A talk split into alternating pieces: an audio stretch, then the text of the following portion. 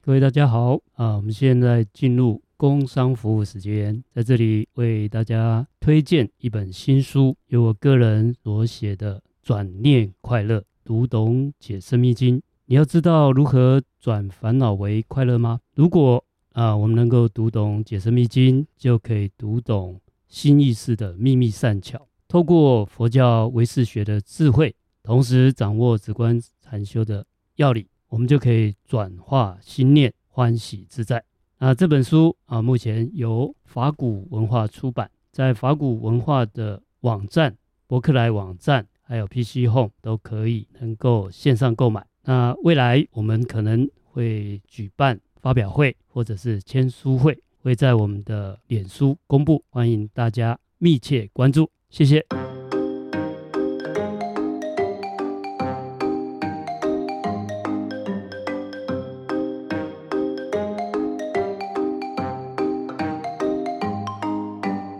各位大家好，欢迎收听今天科学看佛法的节目。啊，我们在上一周有聊到有关于最近的院线大片，奥本海默。是的，那上一集对我们针对奥本海默也是延伸，我们这是一个战争系列的连续三集啦。那如果你听到这边有点疲乏，没关系，这最后一集，我们把一些有关的东西问完之后，我们就可以来主要去探讨呃印度教的这个、呃那个叫什么？摩诃婆罗多大战师啊，这里面我们会继续谈到啊，有关于啊印度的神话还有哲学观念，然后它跟佛教的这个哲学观念有什么不同是啊？我们大家可以讨论一下。好的，那上一集因为时间的关系，有些问题我还没有得到满意的答案，或是还还没有问完呢。嗯，如果还没听过上一集的，我简单做一下前面的引述、哦。奥本海默主要在讲这个科学家发明原子弹的故事，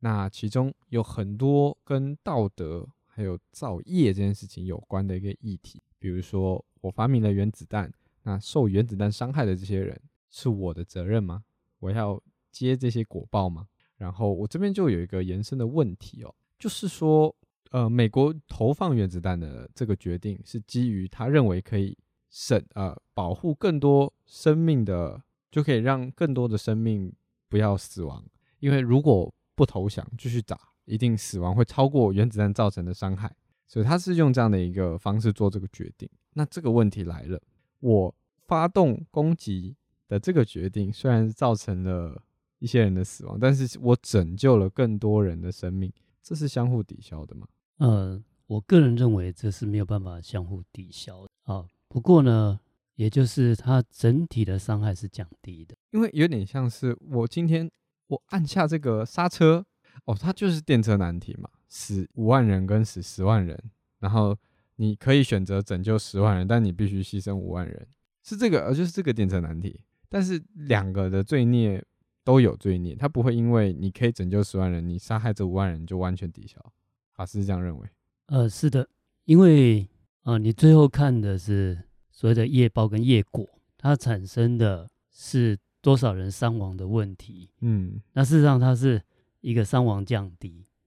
那是不是被拯救，反而会看不出来。啊，因为毕竟没有真的发生，是你也不确定。如果要被拯救，应该是要在发动战争之前，那可以谈所谓的拯救，或者双方已经交战了，嗯不要再透过战争的手段来停战，比如说经过外交折冲，或者是啊、呃谈判的方式，那就是真正拯救了生命。那能不能理解？不应该由奥本海默来承受这些罪孽啊，应该由日本天皇吧？因为他他们这部其实有提到一个点，就是我告诉你我有这个武器，但你投是降，我不用真的炸你。是可是他们认为，他们他们告知这个风险太高了，因为一旦讲了，有可能成反效果，他不一定投降，他搞不好呃那个呃转手也去研发啊，或者是说认为他们在吓唬人啊，甚至是一旦他们宣称有这个东西，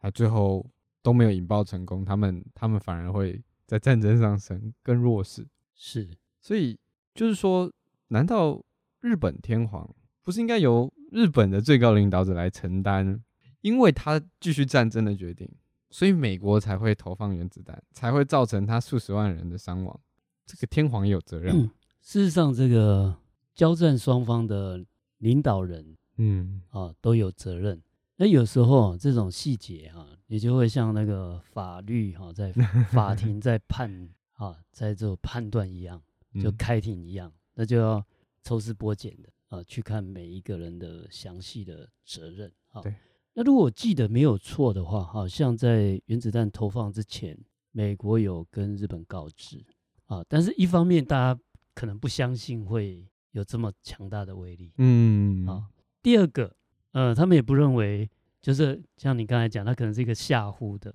手段而已。哦没有接受投降了。是的，好、还有在那双方的局势哈、尤其这种战争发展下去哈、都不是个别能够去控制的，常常会往失控的方向来前进嗯啊，这是这，所以最好啊，我们还是先追求和平啊，这个才是呃兵法的最高阶段。追求和平这个东西很有趣，这是会延伸到奥本海默另外一个后续的议题，它后面变成一个反战的，就是说他反对更高阶武器的发明是啊、就是原子弹，再来就是氢弹。是，那氢弹的这个威力可能是原子弹的数十倍，造成的伤亡更更庞大。是这个点就是说，对于和平追求的做法是什么？如果我认为和平，和平不一定只有我不打你，你不打我叫和平，有可能我让你永远不敢打我，某种程度上也是一个和平嘛。所以有些人他认为他在追求和平，所以他发明更强大的武器来达到恐怖平衡，来做威吓的动作。法师，您认为追求这样的和平是是好的吗？呃，事实上，在二次大战以后，我们拥有了原子弹跟氢弹的技术以后，嗯我们确实是处于一个恐怖平衡下的和平啊、因为尤其是冷战时期，美苏双方都有能够确保呃保证互相摧毁的能力，嗯所以大家都不敢轻举妄动。对我们确实呃目前是在这种恐怖平衡下的和平。嗯。但是这种和平哈、呃，相当的恐怖啊啊，怎么说呢？啊，这是大国之之大国之间，他可能不会轻举妄动。嗯那如果你这个技术或者武器被小国，或者是现在有所谓的极端恐怖分子啊，这很多电影都拍、嗯这么拍，嘛，没哈错，没错没错，那当然交我给阿汤哥了。 是是是，噔噔噔 噔，我们这个又是另外一种另外一系列的电影再来探讨。那我们是希望说不会发生了啊对。不过这个其实很难去保证说它会不会发生。这样一个和平的形式，竟然是透过这样的武器来达成啊。那这样的对研发者到底他背的是善业还是恶业？你的问题是这样吗？或者我们可以换一个角度去思考，因为他们其实在追求的本质上是一个科学上的要进，就他们拥有核核融合跟核这个叫核分裂的能力嘛。那这个在学术上是一个重大的发现跟发展，但是它一旦被武器化，它就是会绑上这种伤害啊、罪孽。那如果他穷极一生，他就是一个科学家，他追寻的是这个科学的真真理，他找是世界的真相，他发现了这些东西。作为一个科学的人，我们叫科学看佛法嘛。我逐逐渐去追求科学，有可能最后这个应用在武器上。那我到底该不该去去挖掘这个世界的真相，或者是像啊这个有些我们他们那个时候有讲，就是他们在做这个样原子弹的实验的时候，就有一个有一个验算结果，就是说有可能你在点燃原子弹的那一刻，这个核子连锁反应不会停下来，它把整个大气层的原子都也连继续连锁，是等于说世界界就毁毁灭灭了，或者像是那个很多粒子加速的单位，它一撞啊黑洞，它是不是地球的毁灭？那到底 我还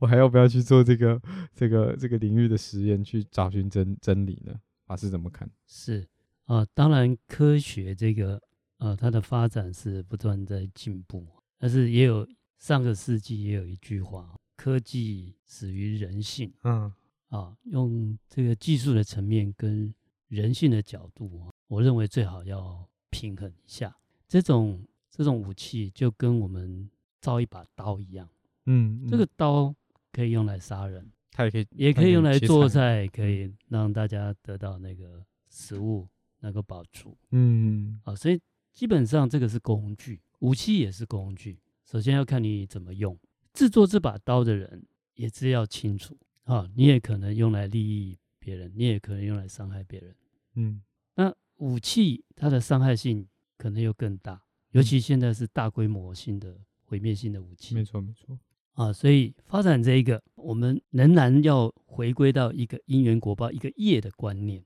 那其实艾本海默，因为他自己自己去学梵语，他对印度教的这个所谓的摩诃波罗多、波切梵歌，他是熟的。这里面印度教就是很强调这个业的问题。那佛教在当时佛陀也是直接吸收了那个印度教啊婆罗门教的那个业的讲法，只是两个解释有点不同，这个我们待会再说。好，好，那有这个业的观念啊，业印度呃在梵文叫卡玛，卡玛就是我们造的善恶业，也就是我们任何的行为啊，我们讲话、行为，还有我们思考方式，都会造成一个后续的影响。这个很有趣，这个在印度教里面啊、是特别强调的哈、所以艾本海默在发明了原子弹以后，他对氢弹的态度就截然不同。嗯啊，因为他知道这个啊，所以这个业的这个问题啊，就是继续发展起来，这个工具太强大了，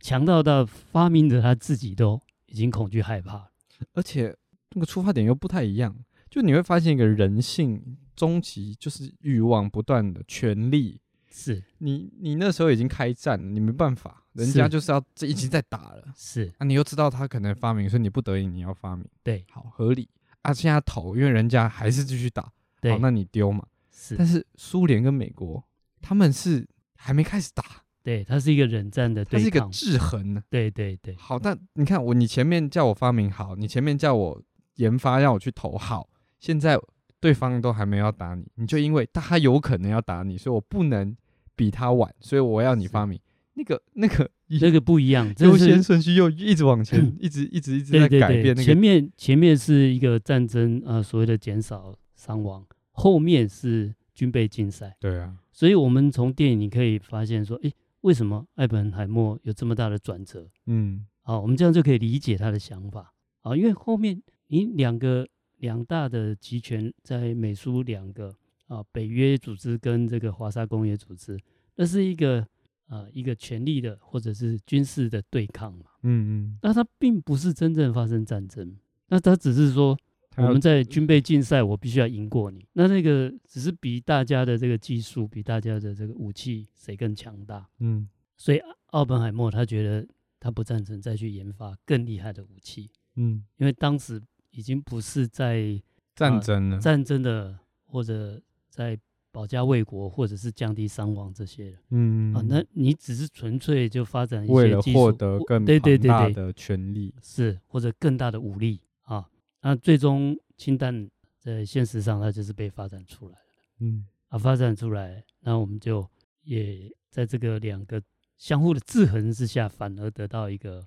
一个和平。那我们是不是要永远依靠这种恐怖平衡的和平？才能就是大家和就要平呢大家就要想想看了啊，因为这种和平，它随时有可能失去平衡啊，失去平衡以后啊，因为它的毁灭力量很大，那是是瞬间可以毁灭的，嗯整个地球或整个世界，哎，它的存续或毁灭就可能就在乎那个按钮而已。好，那你想看，大家希望这个内心会有阴影的啊，你怎么知道哪一天这个按钮被启动？嗯那是不是有某种办法啊？既然这个是达到和平了，有没有什么办法达到和平？那是我们大家共同要努力去思考跟达成啊。如果永远依赖这种恐怖平衡，恐怕很不保险。所以在这个您讲的这个经文里面，他们是他是用什么样的观点在看待这件事情？呃，也就是印度人哈、他们对一些人生的哲学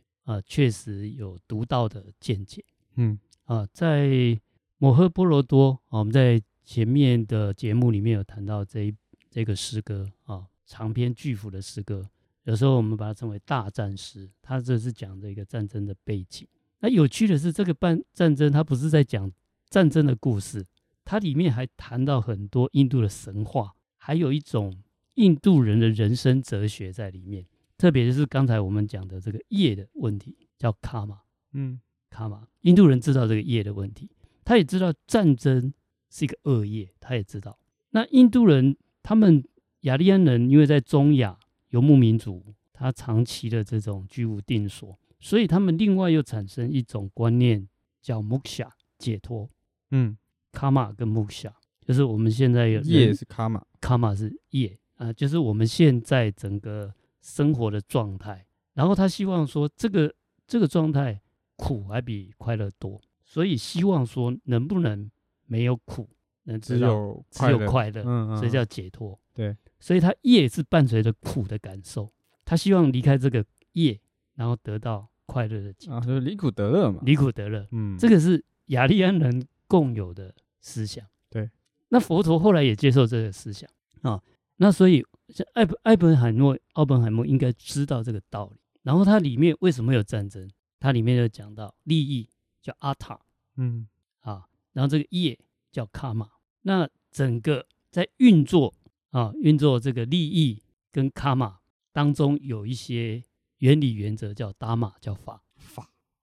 那所以摩诃婆罗多哈、他虽然在讲战争，但是在战争后面谈到这些人性跟人生，他说人生有四个目标，就是你要有呃，你要有这个阿塔，都追求利益嘛。嗯嗯那追求利益，你就会有一些欲望啦，会有一些业啦，叫卡玛。嗯那该怎么怎么办呢？比较妥善的去处理啊，我们的利益啊跟业，要有一些方法叫达玛就是法法。哦，就是摩诃波罗多也知道说战争是不对的，战争就是、啊，他目标就是这一个阿塔利益啊，跟卡玛有恶业，然后呢没有处理好就会变战争，就是那个达玛没有处理好嗯啊，这个就是法，他没有，他们也是，其实在一雅利安人他们也是希望和平的、啊但是呢，你那个达玛没有处理好，比如说你双方没有办法妥协，嗯变成很强烈的啊、呃矛盾冲突的时候，就会引发战争。是这个达玛没有处理好，那达玛没有处理好，你就没有办法 moksha，就没有办法解脱，就没有快乐啊。因为战争一定是苦的嘛，所以如果我要解脱的话，我就要用对方法，才可以是处理好利益是跟业的问题。是。所以摩诃波罗多其实上是他的目标，他是讲 moksha 解脱，解脱啊，离苦得乐。嗯，他用战争这件事情来谈怎么解脱。用对方法就不就可以解决利益问题，也不会造成恶业的产生。是哦，他事实上是在讲这件事情。对，好，那什么叫做对的方法？这个就很麻烦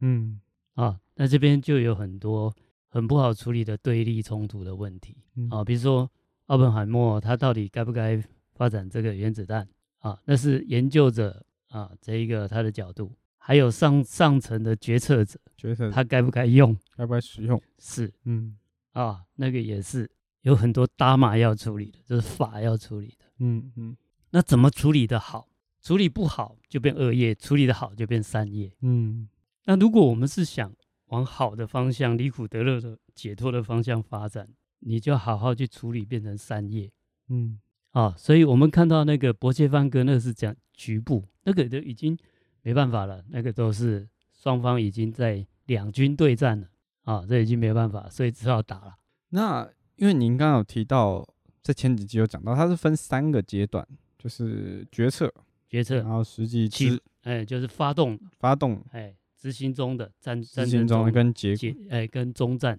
结束的。那那我们现在已经知道发动，也知道战争中了。对那结束呢？好，结束后有结束的要处理的那部分比如说怎么处理俘虏，啊怎么，处理对战败 国这些，对，那这边也是要打码嗯，啊，你要 适当的去处理啊，你不要以为你乱处理，反正你是战胜国，你随便处理，那你后面还有很大的卡玛要